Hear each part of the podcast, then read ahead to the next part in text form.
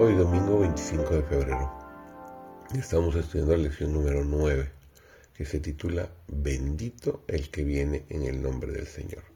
Servidor David González, nuestro título de estudio hoy es El Pastor Divino y Abnegado. De todas las criaturas, la oveja es una de las más tímidas e indefensas. Y en el oriente el cuidado del pastor por su rebaño es incansable e incesante mientras el pastor guía su rebaño por sobre las colinas rocosas, a través de los bosques y de las hondanadas desiertas, a los rincones cubiertos de pastos junto a la ribera de los ríos, mientras cuida en las montañas durante las noches solitarias, lo protege de los ladrones y con ternura atiende a las enfermizas y débiles. Su vida se unifica con la de sus ovejas.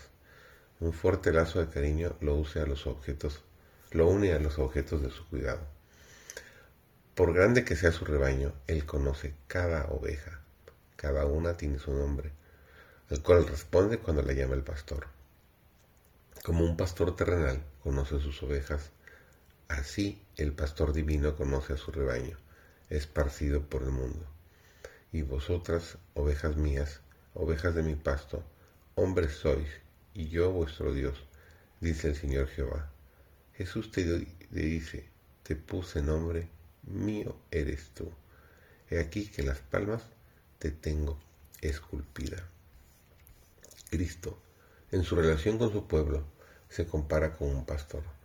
Después de la caída del hombre, vio a sus ovejas condenadas a perecer en las sendas tenebrosas del pecado.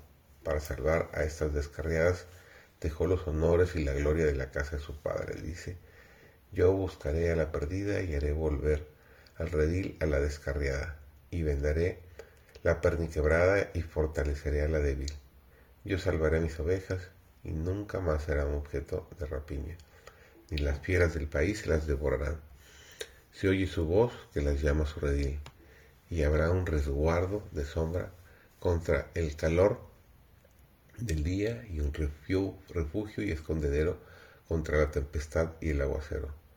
Su cuidado por el rebaño es incansable fortalece a las ovejas débiles, libra a las que padecen, reúne los corderos en sus brazos y los lleva en su seno. Sus ovejas lo aman. Cuando la tormenta y la persecución caiga realmente sobre nosotros, las ovejas fieles escucharán la voz del pastor verdadero. Se harán esfuerzos desinteresados para salvar a los perdidos.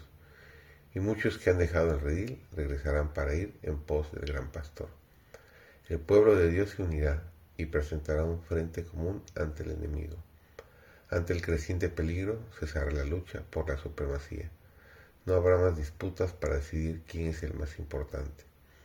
Ninguno de los creyentes fieles dirá, yo soy de Pablo, y yo de Apolo, y yo de Pedro. El testimonio de cada uno será, me aferro de Cristo, me gozo en Él porque es mi Salvador. El amor de Cristo el amor de nuestros hermanos, testificará ante el mundo de que hemos estado con Jesús y hemos aprendido de Él. Que tengas un excelente inicio de semana, bendecido por nuestro Dios.